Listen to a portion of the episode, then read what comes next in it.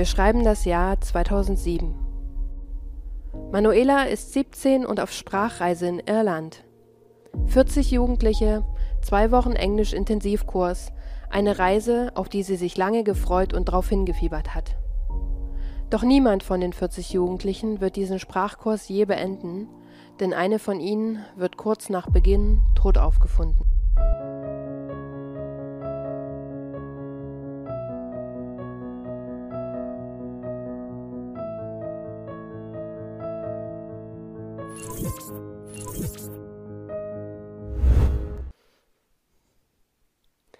Servus, Grüzi und herzlich willkommen zu einer neuen Reise ohne Wiederkehr. Ich finde, ich könnte an dieser Stelle auch mal wieder die Crime Map erwähnen, die ich für euch angelegt habe. Die habe ich ja nur einmal in einem Video vorgestellt und viele kennen das vielleicht noch gar nicht. Deswegen an alle Neuen oder Leute, die noch nicht auf die Crime Map geschaut haben. In der Beschreibung findet ihr als ersten Link eine Weltkarte, auf der ihr alle Fälle sehen könnt, die ich bis jetzt behandelt habe. Und dort seht ihr auch auf einen Blick, ob der Fall gelöst oder ungelöst ist. Das ist einfach nur eine Übersicht für mich, aber vor allem für euch, weil sich das bei meinem Thema einfach als Weltkarte anbietet. Aber damit ich schnell in Urlaub kann, lasst uns direkt mit dem Fall heute anfangen. Manuela Riedo wird am 5. November 1989 in der Schweiz geboren. Sie ist das einzige Kind von Alette und Hans-Peter Riedo und wächst in Hinterkappelen, einem Vorort der Hauptstadt Bern, auf. Bis zum Stadtzentrum sind es mit dem Auto nur 15 Minuten. Manuela wächst zu einer aufgeschlossenen, freundlichen jungen Frau heran, die laut ihren Eltern, Zitat, ein Lächeln so breit und hell wie ein Lichtstrahl hatte. Zitat Ende. Manuela geht ganz normal zur Schule und in ihrer Freizeit spielt sie Eishockey und tanzt Hip-Hop in einer Tanzschule. Als sie 16 ist, macht sie ein Praktikum und wählt eine soziale Einrichtung, die Strafgefangenen und Straftätern bei der Wiedereingliederung in die Gesellschaft hilft und sich ebenfalls um deren Angehörige kümmert. Manuela ist sehr zielstrebig und hat ganz klare Vorstellungen, was sie später mal beruflich machen möchte. Sie will in der Tourismusbranche arbeiten. Dafür will sie zunächst eine kaufmännische Ausbildung absolvieren, um dann später sich für ein Tourismusprogramm in San Diego, den USA, zu bewerben. Nach ihrem Schulabschluss im Jahr 2006 wechselt Manuela also an die Berufsschule im schweizerischen Freiburg, auch das ist nur 23 Minuten mit dem Auto von ihrem Wohnort entfernt. Im zweiten Lehrjahr, Manuela ist jetzt 17 Jahre alt, steht dann ein zweiwöchiger Englischsprachkurs an. Dieser wird von der Schule organisiert und soll in Irland, genauer gesagt in Galway, stattfinden. Manuela freut sich sehr auf diese Reise, denn sie verreist das erste Mal ohne ihre Eltern und sie will gleichzeitig testen, ob sie Heimweh hat, ob es ihr schwerfällt, denn sie will ja später mal ein Jahr in die USA gehen und das soll halt als Test dienen. Und in voller Vorfreude kauft sie sich ein Fotoalbum, was sie mit Irland beschriftet, und dort will sie später alle ihre Fotos, die sie in Irland macht, einkleben. Ihr Onkel schenkt ihr dafür eine Kamera und sie selbst kauft sich ein neues Sony Ericsson Handy. Den meisten ist Galway wahrscheinlich durch den Song von Ed Sheeran ein Begriff, der übrigens nicht von ihm ist, aber bekannt ist Galway vor allem für seinen kulturellen Mix aus Vergangenheit und Gegenwart. Alte Kathedralen und Überreste der mittelalterlichen Stadtmauer sind umgeben von bunt gestrichenen Cafés und Pubs. Galway ist eine Hafenstadt im Westen Irlands und zugleich die drittgrößte Stadt des Landes. Im Jahr 2007 sind es circa 72.000 Einwohner. Trotzdem hat sie Kleinstadtcharakter und Charme und man kann alles per Fuß oder mit dem Fahrrad gut erreichen. Die Kunst, Musik und Pubkultur ist dort weitaus größer als die der beiden größeren Städte Dublin und Cork. Das liegt mitunter auch an den dort zahlreich stattfindenden Festivals. Die Stadt ist außerdem als City of Equals, also Stadt der Gleichberechtigten, bekannt, denn ein Leitspruch der Einheimischen lautet alle Besucher sind hier willkommen und wir begegnen ihnen mit Respekt. Und das erwarten sie auch von den Besuchern selbst. Ein Drittel der Einwohner sind Studenten, also auch internationale Studenten, weswegen in Galway die verschiedensten Nationen aufeinandertreffen. Und aus Galway stammt der berühmte Kladder oder Klatterring. Das ist dieser Ring, der ein Herz mit einem Krönchen aufhat und zwei Hände dieses Herz festhalten.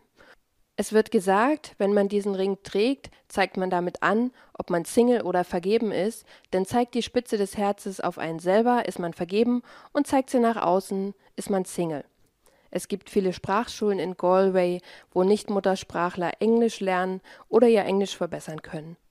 Und an genau diesen Sprachschulen findet Manuelas Kurs statt. Mit weiteren 40 Berufsschülern ihrer Schule sowie zwei Lehrern reist Manuela nach Galway. Der Kurs geht von Montag, dem 8. Oktober bis Freitag, den 19. Oktober. Aber damit alle Zeit haben, sich ein bisschen einzugewöhnen und vor Ort zurechtzufinden, reist die Gruppe bereits am Samstag, den 6. Oktober am späten Nachmittag an. Die 40 Jugendlichen werden auf verschiedene Sprachschulen und in verschiedene Gastfamilien aufgeteilt. Manuela und ein weiteres Mädchen sind die einzigen, die in Ranmore untergebracht werden. Ranmore ist ein Vorort von Galway, der liegt circa zwei Kilometer östlich vom Stadtzentrum. Die beiden Mädchen sind aber auch nicht in der gleichen Familie in Ranmore untergebracht, sondern beide in unterschiedlichen. Also ich kenne das nur so, dass man immer zu zweit in eine Gastfamilie geht, aber das war in dem Fall eben nicht so. Zusammen mit sechs weiteren der Gruppe wird Manuela dem Bridge Mills Sprachzentrum zugeteilt. Alle anderen Mitschüler werden auf zwei weitere Sprachschulen aufgeteilt, aber alle Sprachschulen befinden sich im Stadtzentrum von Galway. Da alle ebenso verstreut sind, gibt's einen gemeinsamen Treffpunkt. Das Pub King's Head in der Haupteinkaufsstraße von Galway. Von Ranmore bis zum Pub sind's circa 50 Minuten Fußweg. Wie gesagt, ist Galway relativ klein und es ist nicht unüblich, dass man alles per Fuß oder mit dem Fahrrad zurücklegt. Es gibt aber auch eine Abkürzung ins Stadtzentrum, die sogenannte Line. Das ist ein schmaler Weg, der ist 1,2 Kilometer lang und läuft direkt entlang der Eisenbahnschienen über eine Brücke und endet am Bahnhof im Zentrum. Unterhalb des Weges befindet sich Brachland. Manuela und die andere Schülerin, die in Branmore untergebracht ist, haben die Abkürzung in die Stadt bereits am Sonntag entdeckt und bisher viermal genutzt. Sie sind am Sonntag bereits dort langgelaufen, auf dem Hin- und Rückweg vom Pub und auch am Montag auf dem Weg früh in die Sprachschule und nach dem Unterricht zurück nach Renmore. Am Abend des 8. Oktober, das ist ein Montag, wollen sich alle wieder in diesem Pub treffen. Die Lehrer wollen von ihren Schülern wissen, wie der erste Unterrichtstag war, ob sie irgendwelche Probleme in den Gastfamilien haben und so weiter. Einfach ein bisschen Gegencheck. Das Treffen ist aber nicht verpflichtend und steht allen frei und ist für 20 Uhr angesetzt. Manuela und ihre Freundin wollen noch bei ihren jeweiligen Gastfamilien mit Abendessen und sich dann später im Pub treffen. Warum sie dieses Mal nicht zusammen in die Stadt laufen, weiß ich nicht. Manuela verlässt das Haus ihrer Gastfamilie zwischen 19 Uhr und 19.30 Uhr, um rechtzeitig 20 Uhr im Pub zu sein. Dort kommt sie aber nie an. Gegen 21 Uhr schreibt ihr ihre Freundin, wo bleibst du denn? Aber Manuela reagiert nicht. Da dieses Treffen aber nicht obligatorisch ist, sondern jedem freigestellt war, macht sich auch keiner Sorgen. Das ändert sich jedoch am nächsten Morgen, als Manuela auch nicht zum Sprachkurs erscheint. Ihre Mitschüler alarmieren die beiden Lehrer und diese versuchen dann Manuela auf dem Handy zu erreichen, aber das Handy ist aus. Und als auch ihre Gastfamilie nicht sagen kann, wo Manuela ist, melden die Lehrer Manuela am Dienstag, den 9. Oktober gegen Mittag als vermisst. Als sie Manuela als vermisst melden, wissen sie noch nicht, dass kurz nach 9 Uhr morgens eine Frauenleiche in Galway gefunden wurde. Ein Künstler namens Sam ist 9.15 Uhr auf seiner üblichen Gassi-Runde mit seinem Hund unterwegs, unterhalb der Bahnlinien in Renmore. Er sieht einen Rucksack im Gebüsch mit Kirschmuster, und als er sich dem Rucksack nähert, sieht er unweit davon ein Portemonnaie liegen. Als er auch das genauer betrachtet, fällt ihm im Gebüsch ein halbnackter Körper auf. Der Oberkörper und der Kopf sind von einer Jacke bedeckt, die mit Stein beschwert wurde. Aber der Unterkörper liegt entblößt vor ihm und als er realisiert, was er da sieht, wählt er den Notruf 999. Polizei und Krankenwagen treffen am Fundort ein, doch das weibliche Opfer ist bereits tot. Der Tatort wird abgesperrt, denn es ist auf den ersten Blick erkennbar, dass hier ein Fremdverschulden vorliegt. Ein hinzugerufener lokaler Arzt erklärt die Frau um fünf Minuten nach elf für tot. Auf dem Ausweis im Portemonnaie steht der Name Manuela Riedo. Die mitgereiste Lehrerin identifiziert sie später in der Gerichtsmedizin der Universitätsklinik. Die Autopsie ergibt, dass Manuela missbraucht und erdrosselt wurde. Jemand hat so stark auf ihren Oberkörper und Hals eingewirkt, dass ihre Kette einen Abdruck am Hals hinterlassen hat. Sie hat eine Beule und eine Platzwunde am Hinterkopf und Verletzungen am Unterleib. Ihr wurde ein fünf mal sieben Zentimeter großes Stück Haut aus der Leistengegend rausgeschnitten. Der Todeszeitpunkt wird aufgrund des Mageninhalts, also dessen Verdauungsprozess, auf 19 bis 20 Uhr am Abend des 8. Oktober festgelegt. Manuela wurde also kurz nach Verlassen ihrer Gastfamilie vom Täter ermordet. Oberhalb des Abhangs wird auf dem Fußweg direkt neben den Bahnlinien ein Knopf ihrer Jacke gefunden. Die Polizei geht also davon aus, dass sie ihrem Mörder oben auf dem Weg, der sogenannten The Line, begegnet ist und dieser sie von dort über die Mauer den Abhang heruntergezerrt hat. In den Büschen wird eine Menge Müll sowie ein benutztes Kondom gefunden. Alles wird als Beweismittel mitgenommen. Die Bewohner von Galway, vor allem die Frauen, werden dazu angehalten, nicht alleine unterwegs zu sein, bis der Täter gefasst ist. Bis zu 50 Polizisten werden auf diesen Fall angesetzt. Manuelas Eltern erhalten die Nachricht über den Tod ihrer einzigen Tochter um 16:30 Uhr des 9. Oktober. Die anderen Berufsschüler werden alle aus ihren Gastfamilien genommen und in einem gemeinsamen Hotel untergebracht. Dort werden auch alle von der Polizei befragt, um Manuelas Zeit, also die gesamte Zeit in Galway, zu rekonstruieren und herauszufinden, ob Manuela in der kurzen Zeit schon irgendwelche Kontakte mit lokalen Menschen gemacht hat. Alle Mitschüler geben außerdem freiwillig eine Speichelprobe ab.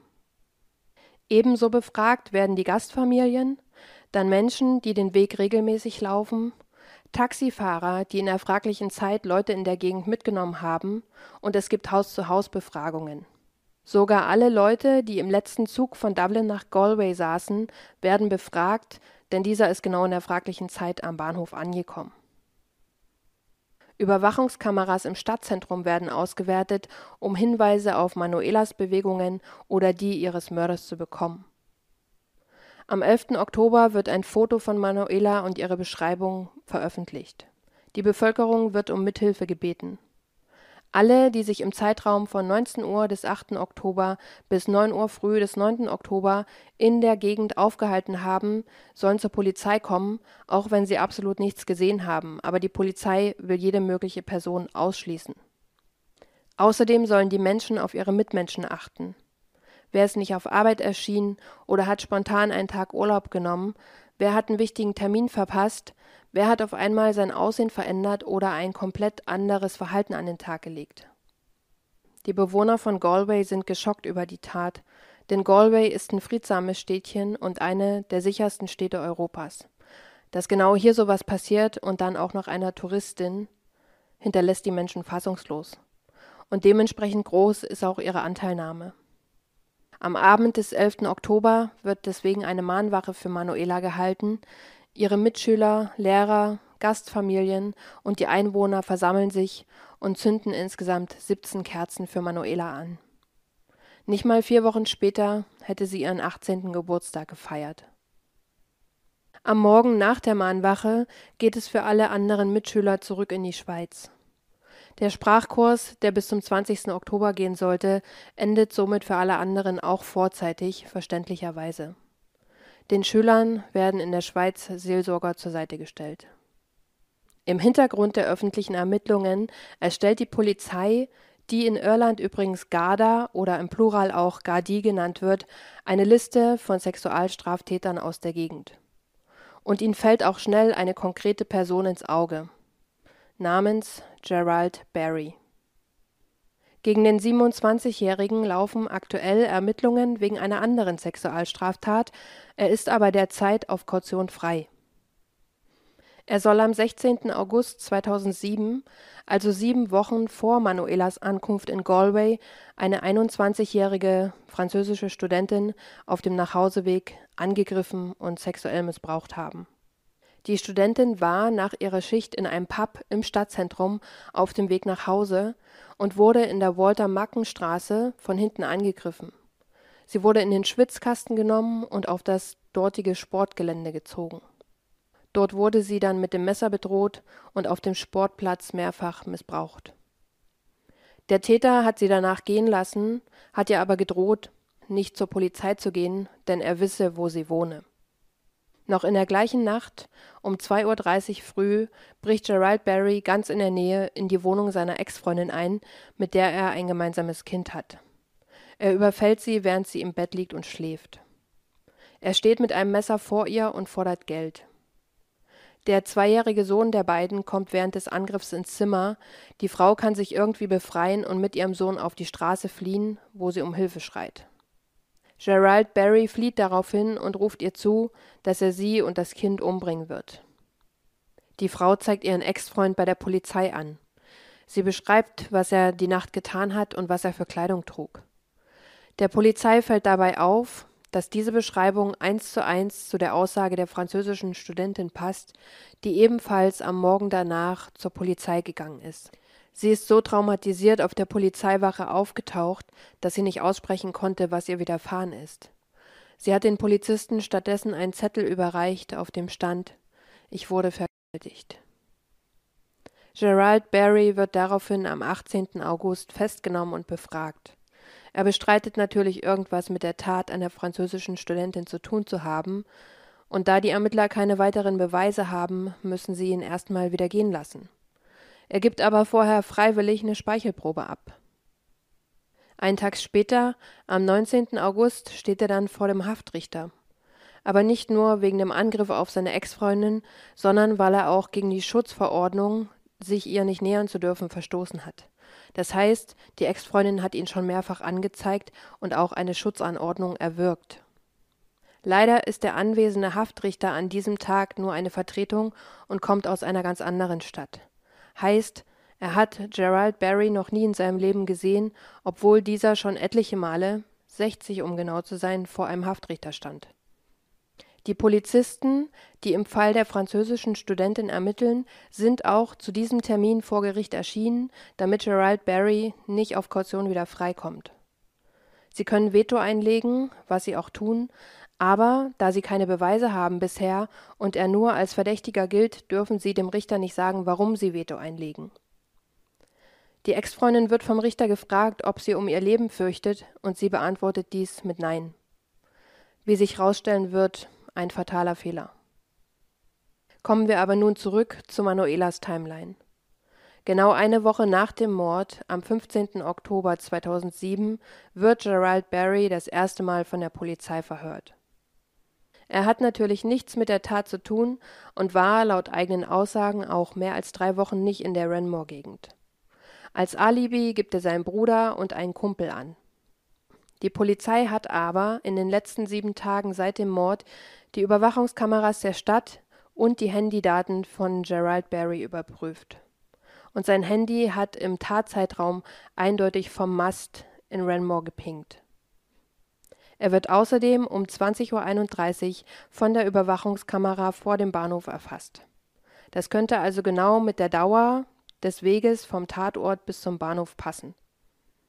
Mit den Aufnahmen konfrontiert, sagt er, er habe gar keine rote Jacke, wie der Mann auf dem Video, und der Mann sei außerdem viel größer als er. Die Polizei muss ihn erstmal wieder laufen lassen, denn sie haben bisher nur Indizien, aber keine Beweise. Damit er aber keine weiteren Straftaten begehen kann, wird er fortan rund um die Uhr beschattet. Die Polizisten geben währenddessen erneut ein Statement raus und lassen die Bevölkerung wissen, dass sie auf der Suche nach Manuelas Handy und ihrer Kamera sind. Ein Zeuge meldet sich und sagt, dass sein Sohn seit kurzem ein neues Sony Ericsson hat, das in deutscher Sprache eingestellt war. Der Sohn habe es von jemandem abgekauft. Die Polizei ermittelt, dass dies bereits der dritte Weiterverkauf des Handys ist und der erste Verkauf führt direkt zu Gerald Barry. Ein weiteres Indiz in der Beweiskette. Den endgültigen Durchbruch erhalten die Beamten, als die DNA-Ergebnisse des am Tatort gefundenen Kondoms eintreffen. Diese wurden mit der Speichelprobe, die Gerald Barry im August abgegeben hat, verglichen und sind ein Volltreffer. Er wird daraufhin am 18. Oktober festgenommen. Der Zugriff erfolgt 7.15 Uhr morgens. Auch die beiden als Alibi angegebenen Personen werden wegen Mitwisserschaft festgenommen. Sie können aber glaubhaft machen, dass sie von der Tat nichts wussten und vor allem mit der Tat auch nichts zu tun haben. Sie geben an, dass sie sich am 8. Oktober abends um neun mit Gerald Barry in einem Pub verabredet haben. Er hatte die beiden angerufen und wollte sich treffen. Er sei ganz normal gewesen, er war nicht auffällig oder anders als sonst. Und sie können bestätigen, dass er an dem Abend eine rote Jacke und ein blaues Basecap trug, genau wie auf den Videoaufnahmen zu sehen. Barrys Zimmer, der zu dieser Zeit bei seiner Schwester wohnt, wird untersucht und unter der Matratze von seinem Bett wird Manuelas Kamera gefunden. Am 19. Oktober wird Gerald Barry dem Haftrichter vorgeführt. Hunderte Menschen haben sich vor dem Gericht eingefunden und beschimpfen den Verdächtigen. Er wehrt sich verbal und beschimpft eine Frau als H-U-R-E und auch körperlich versucht er sich zur Wehr zu setzen, wird aber natürlich von den Polizisten festgehalten. Wie aggressiv kann man eigentlich sein? Währenddessen findet am gleichen Tag, dem 19. Oktober 2007, Manuelas Beerdigung statt. An der Trauerfeier nehmen so viele Menschen teil, unter anderem der Bürgermeister von Galway, dass nicht alle in die Kirche passen und ein weiterer Raum genutzt werden muss. Sie wird auf dem Friedhof in Wohlen beigesetzt. Der 19. Oktober wäre ihr letzter voller Tag in Irland gewesen. Am 20. Oktober wäre sie wieder nach Hause gekommen und hätte mit ihrer Familie und ihren Freunden Anfang November ihre Volljährigkeit gefeiert. Manuelas Eltern reisen das erste Mal am 8. Januar 2008 nach Galway auf Einladung der dortigen Polizei. Alle besuchen gemeinsam den Tatort und halten eine Schweigeminute für Manuela. Sie haben jedem der Ermittler einen dieser Porzellanengel mitgebracht und wollen sich damit für deren Arbeit bedanken. Der Porzellanengel soll die Ermittler außerdem für immer an Manuela erinnern. Manuelas Eltern treffen bei diesem ersten Besuch außerdem einige der zahlreichen Personen, die ihnen seitdem viele Briefe und Pakete in die Schweiz geschickt haben, um ihre Unterstützung auszudrücken. Und so entstehen erste Freundschaften in Irland. Zwei Jahre später, am 10. März 2009, beginnt der Prozess gegen Gerald Barry. Der Angeklagte bekennt sich schuldig für Achtung, den Raub der Kamera und den Raub des Handys, aber nicht für den Mord an Manuela. Der Prozess geht insgesamt sieben Tage. Und während alle Beweismittel von der Staatsanwaltschaft nach und nach vorgetragen werden, ändert der Angeklagte seine Aussage. Er habe Manuela in Renmore vor einem Laden getroffen und sie habe ihn nach der Uhrzeit gefragt. Daraufhin hat er sie bis zum Beginn von The Line, also von diesem Weg neben den Eisenbahnschienen, begleitet und zum Abschied hätten sie sich geküsst. Das war so schön, dass sie zusammen runter in die Büsche sind und gemeinsam Sex hatten. Sie haben ihre Jacken ausgezogen und sich darauf ausgebreitet. Danach wollte sie zu ihren Freunden und ist aufgestanden, und er wollte sie noch ein letztes Mal drücken und hat sie deswegen so an sich rangezogen. Und daraufhin wäre sie umgefallen und mit dem Kopf irgendwo aufgeschlagen und tot gewesen. Er sei in Panik geraten, habe sie abgedeckt und den Ort verlassen. Also wenn ich das schon wieder höre mit dem einvernehmlichen Sex, es macht mich so sauer, vor allem was alles an der Geschichte nicht stimmen kann. Warum soll sie ihn nach der Uhrzeit fragen, wenn sie ein Handy hat? Warum, wenn sie aufgestanden ist, um zu den Freunden zu gehen, hatte sie dann, als sie gefunden wurde, keine Hose und keine Slip an? Ich stelle mir das auch so schlimm vor für die Angehörigen jedes Mal und in dem Fall für die Eltern, die sich so eine Scheiße anhören müssen. Am 21. März endet der Prozess. Die Jury hat insgesamt nur zweieinhalb Stunden gebraucht, um zum Urteil zu kommen, aber bevor dieses verkündet wird, liest der Gerichtshelfer die 60 Haftstrafen von Gerald Barry vor. Um euch einige der schlimmsten Straftaten zu nennen vor Manuelas Mord, da sind nicht nur die vielen Misshandlungen gegen seine Ex-Freundin, mit der er das Kind hat und woraufhin diese eine Schutzanordnung erwirkt hat, Nein, er ist schon mit 16 straffällig geworden. 1996 war er mit seiner Clique unterwegs und die sind auf eine andere Gruppe getroffen, Männer, die bei einem Junggesellenabschied waren. Die Gruppen sind in Streit geraten und Gerald Barrys Gruppe hat einen dieser Männer zu Tode getreten. Da Barry zu dem Zeitpunkt erst 16 Jahre alt war, hat er für die Tat nur 18 Monate bekommen und nicht mal die Hälfte abgesessen. 1998, also als er eigentlich hätte noch im Gefängnis sein müssen, ist er dann bei einem Rentner eingebrochen, hat ihn ebenfalls geprügelt und diesen daraufhin blind zurückgelassen. Also der Mann hat überlebt, aber er hat sein Augenlicht verloren. Und auch diese Strafe hat er nicht voll abgesessen. Unabhängig davon, dass er ja schon den Menschen getötet hatte, als er 16 Jahre alt war, auch wenn das als Totschlag gehandhabt wurde, sprich Manuela ist nicht sein erster Mord, hoffe ich, dass er die jetzige Strafe komplett absitzen muss. Das Urteil lautet nämlich lebenslänglich. Und das bedeutet in Irland 15 bis 18 Jahre Haft.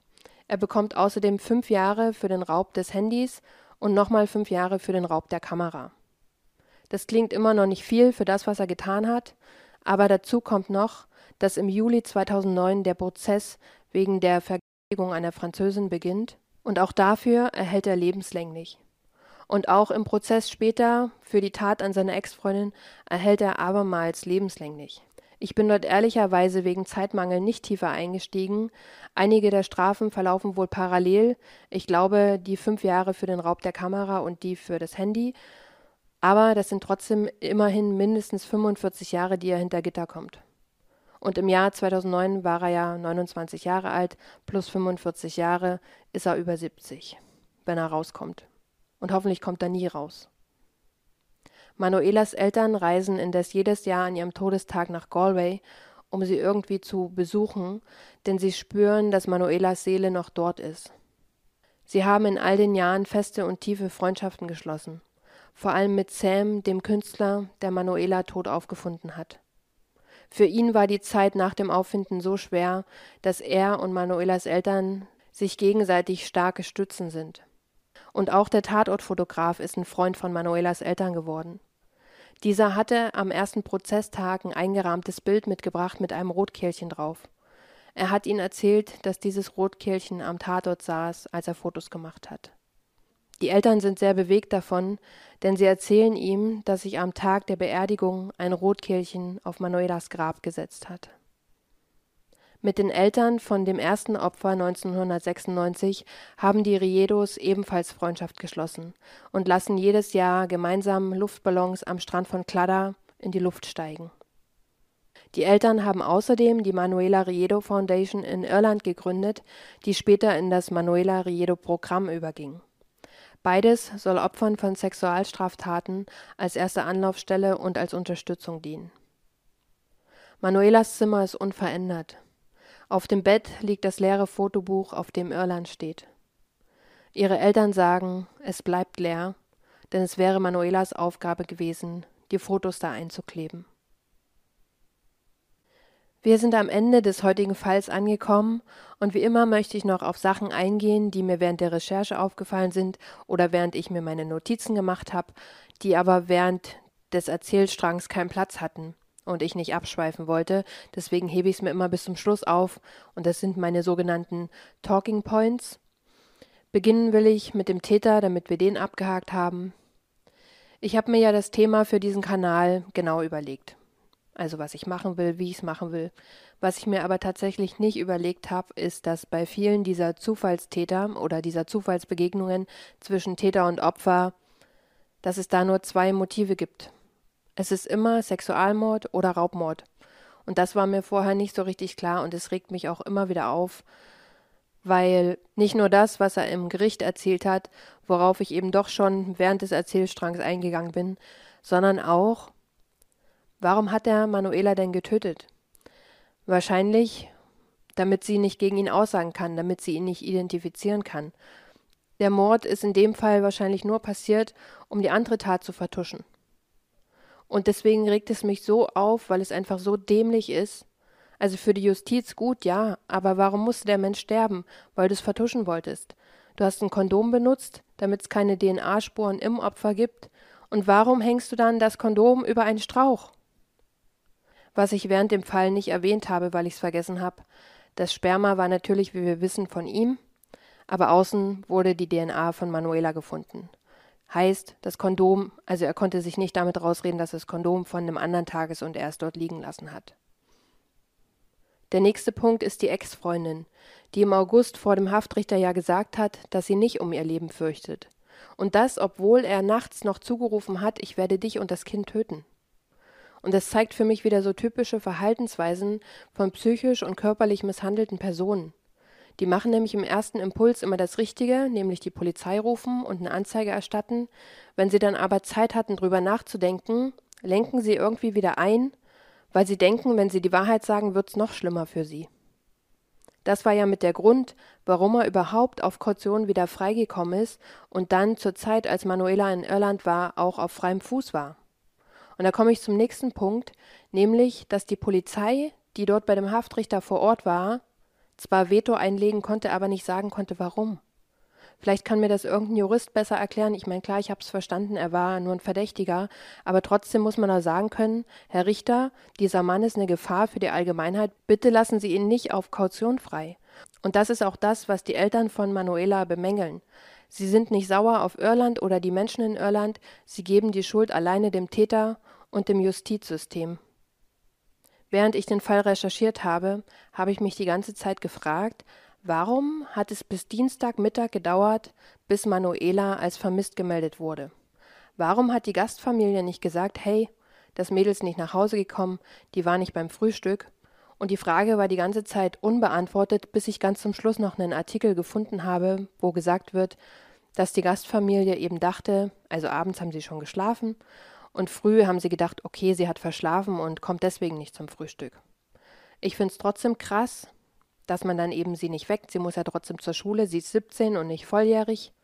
Und dann kommt noch dazu, dass sie alleine dort untergebracht war.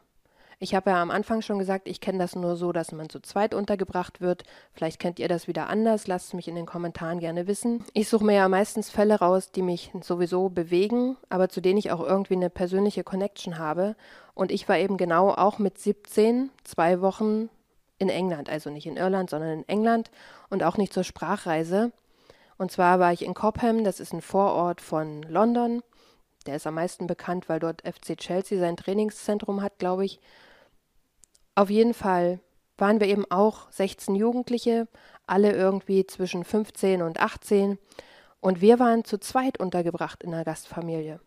Und ich, während ich den Fall von Manuela recherchiert habe, kam, kamen mir so viele Parallelen, dass sie eben so ein bisschen außerhalb gewohnt hat, meine Freundin und ich ebenso. Und wir haben uns eben nicht getraut, abends noch irgendwo hinzugehen.